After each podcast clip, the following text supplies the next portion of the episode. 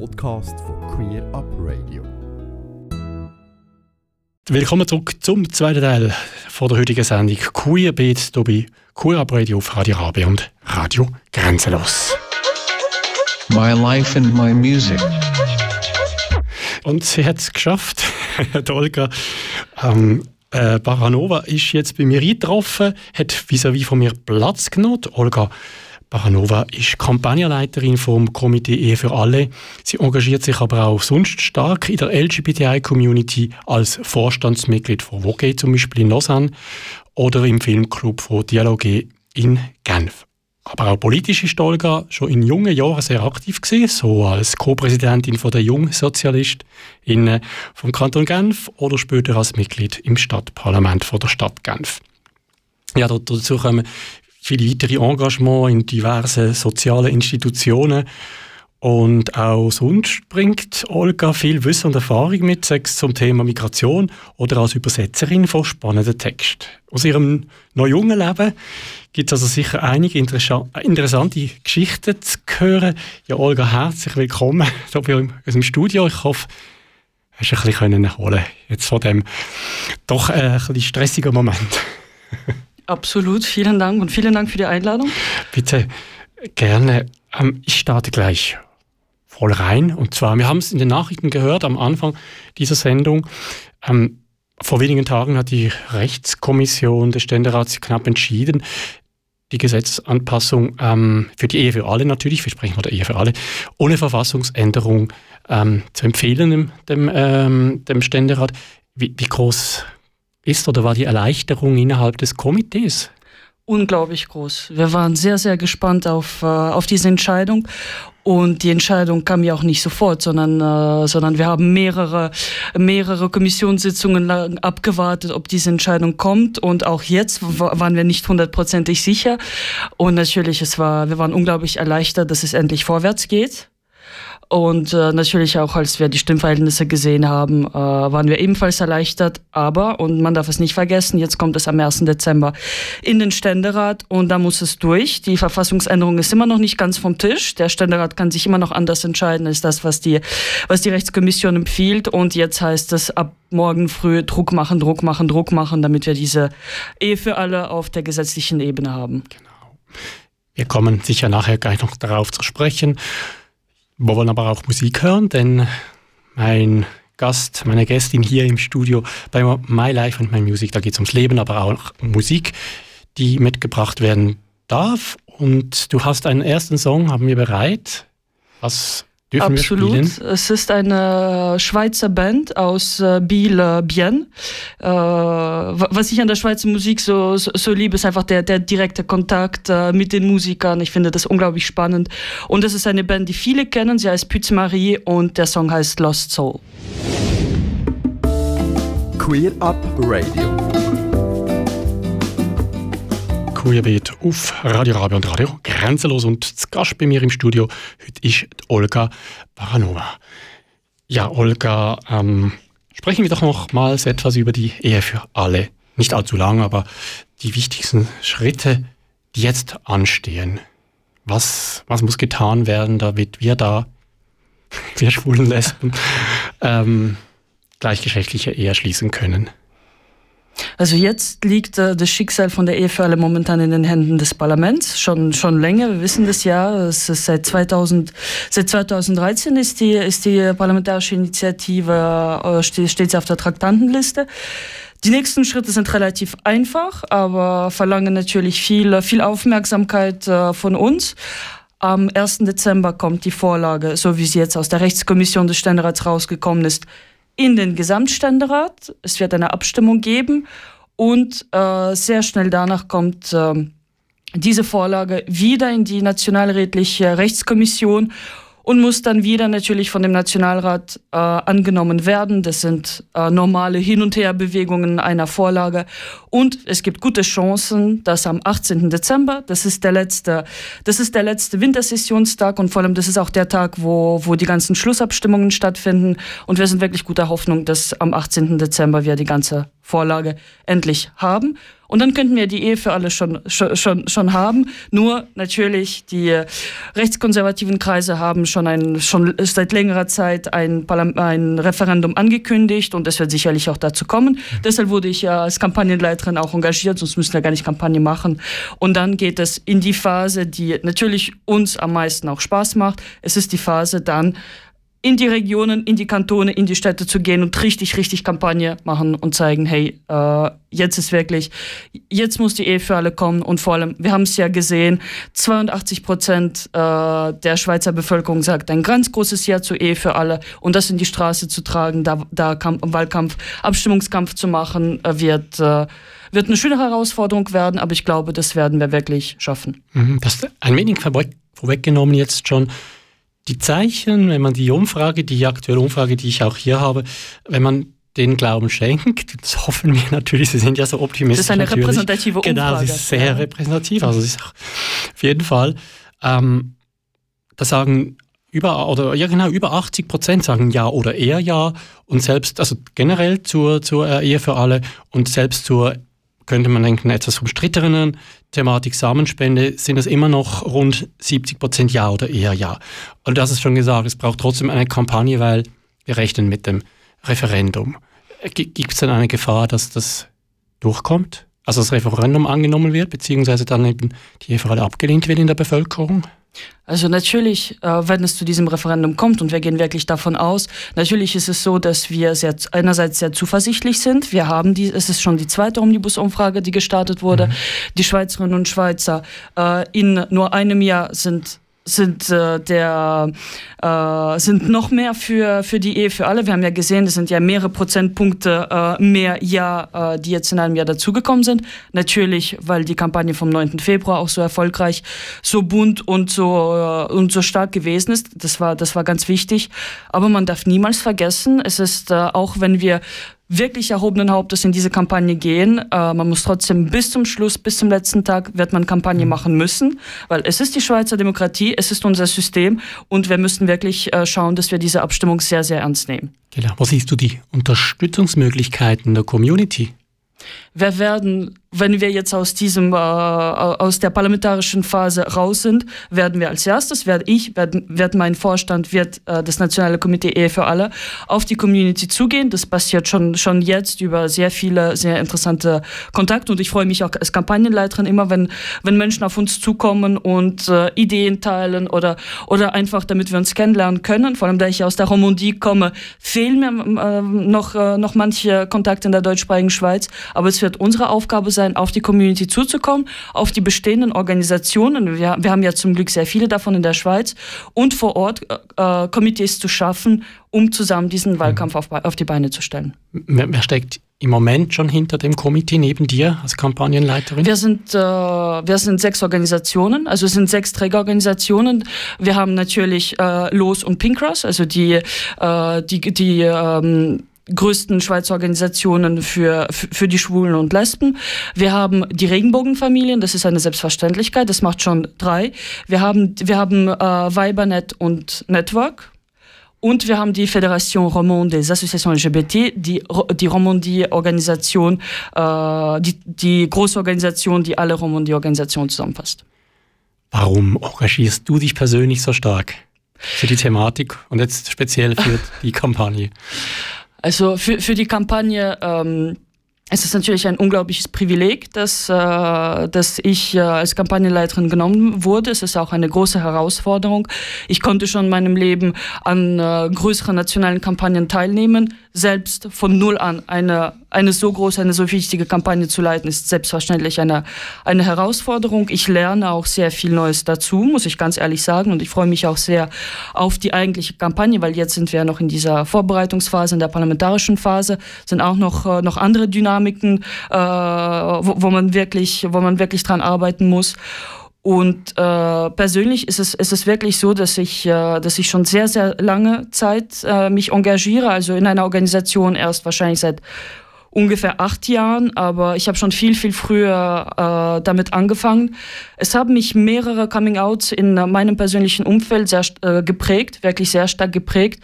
Äh, ich habe mir da auch sehr viele dann Fragen gestellt, wie man sich halt wahrscheinlich äh, diese stellt, wenn man selbst noch sehr jung ist und äh, vielleicht am Anfang mit dem Thema nicht sehr vertraut ist. Und daraus dann ist ein Engagement entstanden, das äh, durch alle Ländergrenzen hinweg für mich immer sehr wichtig gewesen ist. Mhm. Hören wir uns doch wieder noch etwas Musik zwischendurch. Das nächste Musikstück, das du ausgewählt hast. Das nächste Musikstück äh, kommt von Lavender Country. Das ist die erste schwule Country-Band, die es überhaupt, äh, die es überhaupt gab, mit dem unglaublichen Sänger Patrick Haggerty. Äh, und äh, das Stück heißt I Can Shake the Stranger Out of You. Queer Up Radio. Bei mir im Studio mit My Life and My Music ist Olga Baranova. Olga, du bist ja schon in, du bist, jetzt muss ich wieder auf, äh, auf Hochdeutsch wechseln natürlich. Danke. Genau, spätestens wenn du begonnen hättest, wäre es automatisch gekommen.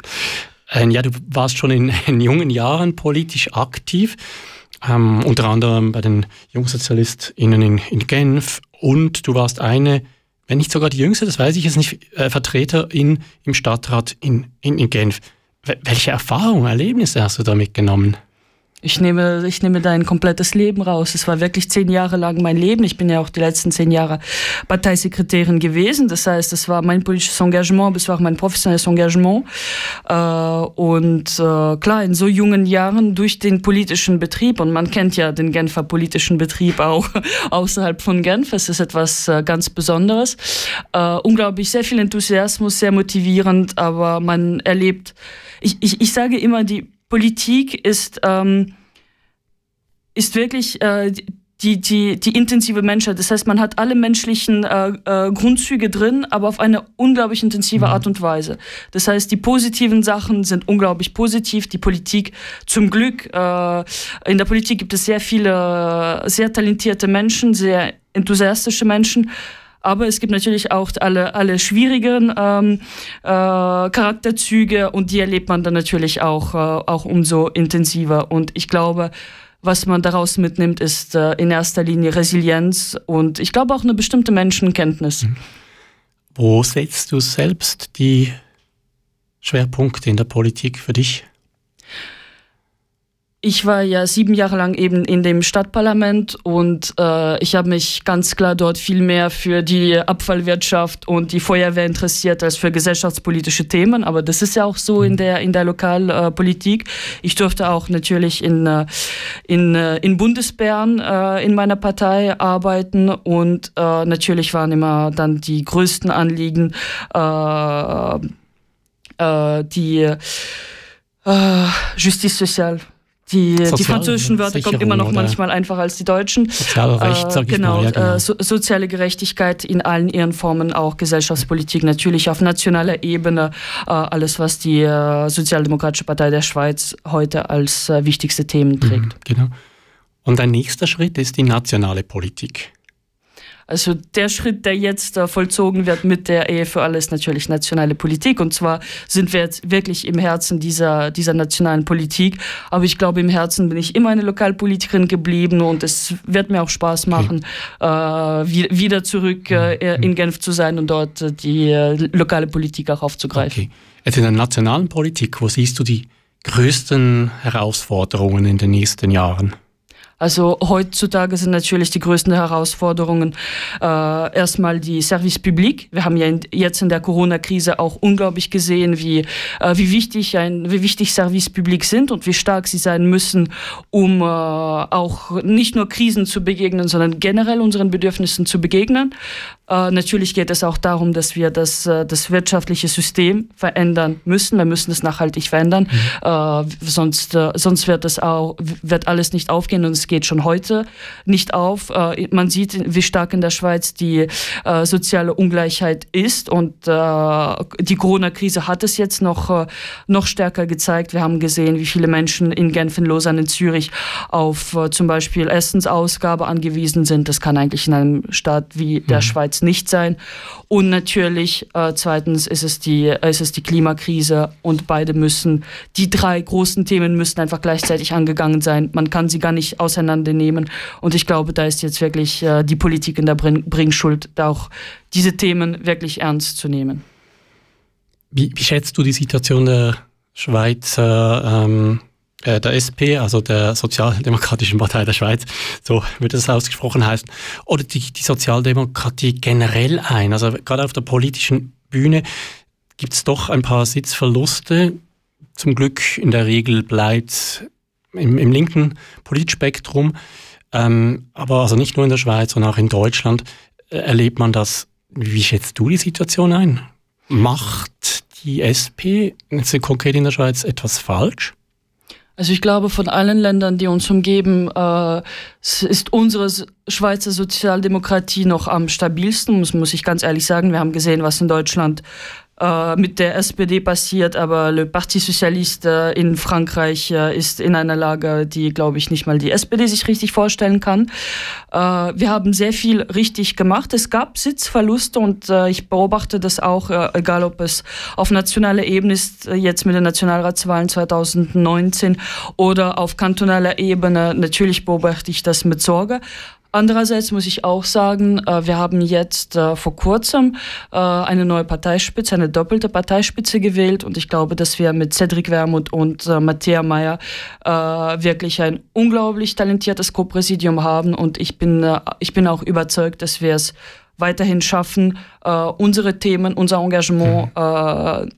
wirklich so stark nach vorne zu bringen, dass wir auch diesen Sitz- oder Stimmverlust äh, ausgleichen können.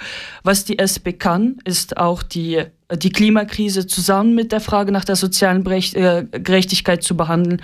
Und das müssen wir weiterhin konsequent fahren. Okay, ist das auch ein Generationenthema? Also eine, die junge Leitung, die jetzt auch eine jüngere Generation wieder mehr anspricht? Absolut und diese alle politischen Parteien werden das machen müssen äh, und äh, die SP hat mit zusammen mit der, mit, mit der heutigen Juso ein unglaubliches Reservoir an jungen, talentierten Kräften und äh, da dies zu respektieren und äh, äh da auch äh, genug, genug Raum die, dieser Generation zu lassen, ist unglaublich wichtig und ich weiß, dass die SP diese Herausforderung auf jeden Fall gewachsen ist. Gut, dann viel Erfolg weiterhin natürlich auch in deiner Politkarriere. Dann gehen wir doch wieder zur Musik. Was dürfen wir als nächstes spielen und hören? Als äh, nächstes hören wir El Arrado aus dem unglaublich schönen Theaterstück De Recuerdo, okay. gesungen äh, von äh, dem äh, Bruder meiner besten Freundin Emiliano González Toro, ein bekannter Opernsänger in Frankreich. Queer Up Radio. Bei mir im Studio ist Olga Baranova. Olga, wir haben jetzt gerade im Zwischengespräch ähm, ja, äh, davon gehabt, dass du auch äh, sprachlich sehr begabt bist. Zwar noch nicht das Schweizerdeutsch, deshalb wechsle ich jetzt auch wieder. ähm, aber vielleicht, wenn man deinen, deinen Lebenshintergrund an, anhört oder äh, da mal etwas reingeht, geboren wurdest du nicht etwa in der Schweiz, sondern in Russland. Und äh, 1991 in Dubna, spricht das richtig aus? Das ist ein, Absolut, ein, ein Ort, ja, ich sage es mal aus russischen Verhältnissen, was wahrscheinlich sogar noch ein tendenziell eher kleinerer Ort, für Schweizer Verhältnisse schon eine mittlere Stadt wahrscheinlich. Ähm, etwa 100, 150 Kilometer von Moskau oder so genau, ne? ja. genau entfernt. Mhm. Ähm, deshalb sprichst du natürlich Russisch, Französisch, Deutsch, Englisch. Übersetzungen sind ein Thema für dich. Du hast es mir gerade vorhin gesagt. Warum? Genau, ich habe vor ein paar Jahren äh, zusammen mit einem äh, Parteigenossen äh, ein erstes Buch rausgegeben und äh, seitdem ist es ein unglaubliches Hobby geworden, eben Bücher zu übersetzen. Warum, außer dass es mir unglaublich Spaß macht zu übersetzen. Das, da lachen immer da lachen Leute oft, wenn sie, wenn sie das hören, weil alle, die schon mal in Bundesbären arbeiten mussten und äh, Übersetzungen, Übersetzungen machen oder betreuen mussten, finden das unglaublich schlimm. Aber es ist wirklich ein Hobby. Und äh, weshalb ich das wirklich mache, ist, weil ich unglaublich schade finde, dass in der Schweiz so wenig kultureller Austausch zwischen der Romandie und der deutschsprachigen Schweiz stattfindet. Klar, es sind die Sprachbarrieren, wir funktionieren auch anders. Ich bin eine Romond, man hört das nicht unbedingt sofort raus, aber es ist wirklich so. Und äh, eben in der Schweiz werden ganz wenige Bücher oder politische Bücher vor allem übersetzt. Es sind nur, nur die ganz großen äh, Schmöker wie, keine Ahnung, äh, äh Joël Dicker, äh, die es wirklich über den, den Röstigraben schaffen. Und ich finde es unglaublich wichtig für ein Land, dass äh, äh Diskussionen nicht nur, äh, nicht nur in, äh, in einer Ecke stattfinden, sondern dass wir auch zusammen diskutieren können. Und äh, deshalb ist die Übersetzung von politischen Büchern mhm. ein großes Hobby geworden. Ja. Wie, könnte man es sonst noch fördern, diese, den Röstigraben zu überwinden? Also was mir zum Beispiel immer gefehlt hat oder wo ich finde, dass, äh, dass, äh, dass, dass es etwas Neues braucht, ist, die, äh, ist zum Beispiel, wäre zum Beispiel eine nationale Plattform, äh, wo jeden Tag die wichtigsten Leitartikel aus jedem Landesteil übersetzt werden. Mhm Klar, die, die SRF, die RTS machen ein bisschen diese Arbeit äh, äh, in den Revue de Presse und so weiter und so fort, aber um sich wirklich eine Meinung zu bilden, muss man auch die Presse aus dem anderen Landesteil lesen können. Wenn klar, ich kann sagen, man muss einfach die zweite Landessprache so gut beibringen können, dass, äh, dass es kein Problem ist. Aber in der Realität sind wir auch, haben wir auch unterschiedliche Fähigkeiten, was Sprachen betrifft. Und äh, man kann nicht von jedem verlangen, dass man kann nicht von jeder Schweizerin, jedem Schweizer verlangen, er soll bilang oder am besten noch trilang sein. Aber ich glaube, die, das Übersetzen von, äh, von Presseartikeln wäre wär etwas äh, unglaublich, unglaublich wichtig ist und auch generell die, mhm. die Übersetzung fordern wär, äh, fördern wäre schon, äh, wär schon ein richtiger Schritt. Ja, ich denke vor allem auch Texte, die dann eben auch in die kulturelle, in dieses Thema aufgreifen. Genau, ich glaube, es bestehen immer sehr viele Vorurteile von einem Landesteil äh, über, über die anderen Landesteile und es geht in alle Richtungen und manche sind witzig äh, und wir lachen auch gerne darüber und andere sind vielleicht äh, ein bisschen weniger witzig. Es gibt auch richtige äh, kulturelle Unterschiede. Ich merke das auch, äh, ich merke das auch ständig und, äh, und ich glaube, um, um das wirklich zu verstehen, muss, muss man auch, äh, muss man, muss man auch die Informationen haben, muss, muss man wirklich an dieser Diskussion ja, teilnehmen können. Wie, erlebst du die Zusammenarbeit über die Sprachgrenze hinweg in der, in der Community, in der LGBTI-Community? Ich war ja dieses Jahr zum ersten Mal an der LGBT-Conference dabei und konnte dort äh, aushelfen. Und ich war wirklich sehr überrascht, dass, äh, also sehr positiv überrascht, wie wenig eigentlich dieser Röstigraben der Community, wie wenig er eine Rolle spielt. Natürlich ist es immer so, dass in den nationalen Organisationen äh, man immer viel investieren muss, Zeit, Arbeit, teilweise auch Geld, um äh, natürlich zum Beispiel Dokumente, die Ressourcen in mehreren Sprachen zugänglich zu machen. Aber an der LGBT LGBT-Conference äh, äh, war, war das wirklich so, dass mit äh, ja, teilweise auch mit, mit meiner unprofessionellen Übersetzung, dass die Menschen, die da waren, aus der Romandie äh, zum Beispiel einfach sehr froh waren, da zu sein und äh, die Kommunikation stattgefunden hat. Es war, es war nicht immer sehr einfach, aber man merkt auch, dass da auch, da auch ein großes Bedürfnis besteht, äh, sprachregionübergreifend zu arbeiten und ich glaube, das muss man wirklich fördern. Man, man muss wirklich in diese Richtung gehen. Genau. Eine Korrektur muss ich jetzt anbringen. Ich war auch an dieser Konferenz dabei und es war überhaupt nicht unprofessionell. Ganz und gar nicht. Ähm, Gibt es andere, also ich würde jetzt mal ähm, das, das, das Übersetzen nicht unbedingt als Hobby von dir betrachten, aber gibt es andere Themen, also wirklich Hobbys, die du hast, außerhalb der Community, deinem Engagement in der Politik? Ja, ich, ich bin ein ziemlicher, ich bin ein ziemlicher Projektmensch. Ich habe wirklich ein bisschen einen Tatendrang, der mich manchmal selbst schockiert.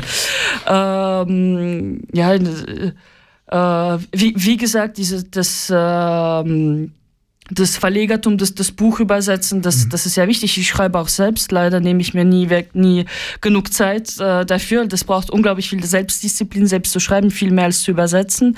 Äh, ich habe jahrelang äh, Gruppenreisen für meine Freunde organisiert. Ich bin generell ständig am irgendwelche Ideen generieren, irgendwelche Projekte ins äh, Leben rufen. Ich habe äh, viele tolle Freunde, mit denen ich sehr viel Zeit verbringe.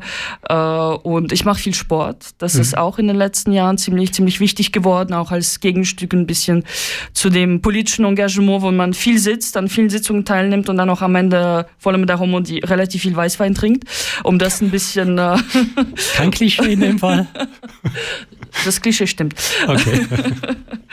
genau. Und äh, ja, eigentlich immer auf, äh, auf Tour, immer auf Achse, immer unterwegs. Und äh, klar, jetzt mit Corona war das natürlich sehr, Ja, sehr schwierig. Ich bin es nicht gewohnt, zu Hause zu sein. Ich musste ein bisschen mein Mhm. Leben in dem Sinne umkrempeln. Schwierige Zeit für dich dann? Ja, es war, es ist immer noch eine schwierige Zeit. Ich bin ungern an einem einzigen Ort. Ich bin sehr gern unterwegs. Ich brauche das auch. Äh, die Sitzungen, die Menschen um mich, äh, es ist schon Mhm. ja, unangenehm. Denke ich mir.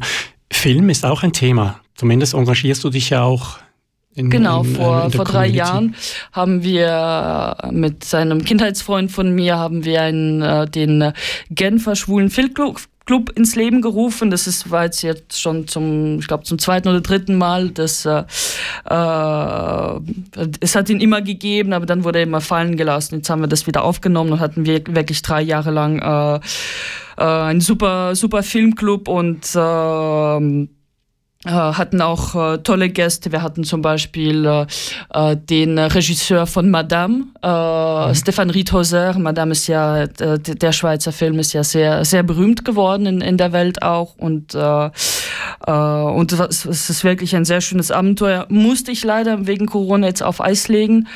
Aber es war wirklich unglaublich bereichernd, drei Jahre lang äh, nicht nur Filme zu zeigen, sondern auch äh, um äh, zu diskutieren und vor allem einfach einen, einen queeren oder vor allem einen schwulen Ort zu schaffen, wo Menschen auch gekommen sind, um einfach andere Leute kennenzulernen, um zu reden, um ein Glas, äh, Glas Wein zu trinken und äh, das, das ist wirklich ein, wirklich ein Basisengagement, aber ich glaube, man braucht einfach mehr von diesen Orten.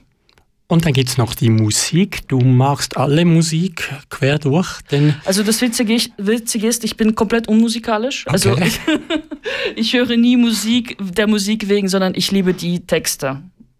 Und äh, das, ist, das ist bei mir das, das Wichtigste in der Musik, ja. gut, dann hören wir den nächsten, die nächste Musik, den nächsten Text. Genau, das ist ganz, ganz wichtig. Die Band gibt es leider nicht mehr, aber äh, sie hat eine sehr wichtige Rolle in meinem Leben gespielt. Es ist eine kleine äh, Genfer Band. Äh, sie heißt Ostap Bender. Äh, sie haben jahrelang unglaublich schöne Chansons françaises gemacht und es ist ein, äh, ein wunderbares Liebeslied und es heißt Sinistre Rose. Queer Up Radio. Und wir kommen noch zu einem letzten kurzen Block. Ähm, Olga, ähm, du, du hast mir noch Stichwort Migration aufgeschrieben, so mit den Fragen, also ich wechsle jetzt auch wieder genau, du hast mir das Stichwort Migration noch mitgegeben, so zu deiner Person. Ich habe da nicht so viel gefunden, habe dann gedacht, ja, eigentlich bist du ja selber sozusagen migriert aus Russland nach Deutschland und dann in die Schweiz. Anführungszeichen natürlich. Ähm, wel- welch, aber welche Erinnerungen hast du denn so an, an Russland? Also Erinnerungen vielleicht noch nicht, so, nicht mehr so viele, ich glaube, das war, da warst du sehr klein. Aber hast du Beziehungen heute noch zu dem Land? Oder hast du die? Ich habe eine unglaublich komplizierte Beziehung zu dem Land. Ähm, meine Eltern sind beide Russen, ich rede auch Russisch mit ihnen, aber es ist wirklich, äh, ich habe überhaupt keine Identität, die irgendwie mit Russland zusammenhängt. Äh, klar, ich lese ab und zu mal, was die Opposition in Russland macht, aber es ist schon so, dass äh, seit 20 Jahren, seit Putin an der Macht ist, einfach die politische Entwicklung im Land genau das Gegenteil ist von dem, was ich eigentlich für, für mein Land, für die Schweiz möchte. Und äh, dadurch, dass ich in Deutschland aufgewachsen bin und immer noch trotz meiner Kritik an Deutschland immer noch ein sehr enges Verhältnis zu diesem Land habe, kulturell, menschlich, ist es so, dass äh, ja Russland eigentlich in meinem Leben überhaupt kein Leben, kein einerseits keine Rolle spielt, andererseits heiße ich Olga Baranova, da kann man sehr sehr schlecht äh, äh, daran vorbei. Und es ist auch so und deshalb ähm, habe ich auch ein ein Lied auf Russisch gewählt. Es ist auch so, dass ich die Chance hatte sehr engagierte Personen in Russland, vor allem in Moskau kennenzulernen, die eigentlich für ein ganz anderes Land kämpfen als das, was sie heute sehen, die genau die gleichen Werte teilen, die, äh, äh, die auch für mich sehr, sehr wichtig sind. Und ihr täglicher Kampf äh, scheint mir manchmal aussichtslos. Es ist äh, schade, das, das so zu sagen, aber andererseits äh, braucht einen so unglaublichen Mut und einen so harten Glauben daran, dass man etwas verändern kann, äh, auch wenn man, wenn man äh, ja wenige Ressourcen dafür hat. Und ich glaube, es ist schon irgendwo auch eine, ja, eine Inspiration. Hm. Jetzt würde ich gerne mit dir noch weiter über dieses Thema und über Migration generell sprechen. Ähm, leider läuft uns definitiv die Zeit davon und wir wollen nachher kurz noch in dieses Musikstück, ähm, das du ja schon erwähnt hast, äh, reinhören. Queer Up Radio. Auf Radio Rabe, Radio Lora und im Livestream von Radio Grenzenlos. Ja, Queer Up Radio sendet jeden Sonntag ab der 7 Uhr oben in der Region Bern auf Radio Rabe. Und jeden Samstag in der geraden Kalenderwoche ab der 8 Uhr oben in der Region Zürich auf Radio Lora. Alle Sendungen von Queer Up Radio sind außerdem im Livestream auf radio.grenzenlos.ch zu hören. Mehr Infos zu Queer Up Radio findest du auf der Webseite queerupradio.ch. Da kannst du auch alle unsere Sendungen im Archiv nochmal anhören oder mit uns Kontakt aufnehmen. Und zum Abschluss jetzt noch, Olga, würden wir noch gerne den Song mit uns reinhören, vielleicht langsam, ganz knapp, fast fertig zu hören. Der ist russisch, gell? Genau, es ist eigentlich ein unglaublich bekanntes Lied, Bread and Roses. Äh, und gesungen wird es von einer linken Band aus Moskau, Arkadi Kotz. Wunderbar. Ich könnte es nicht aussprechen. Vielen Dank, Olga, dass du mir ins Studio gekommen bist und es doch noch geklappt hat, dass wir da knapp drei, drei vier Stunden können über dich und deine Person haben, ein bisschen reden Und ich hoffe, wir haben wieder mal Gelegenheit, dann ein bisschen weniger gestresst ähm, über dein Leben zu berichten. Danke und für die Einladung. Bitte gern geschehen. Ganze Sendungen und mehr findest du auf queerupradio.ch.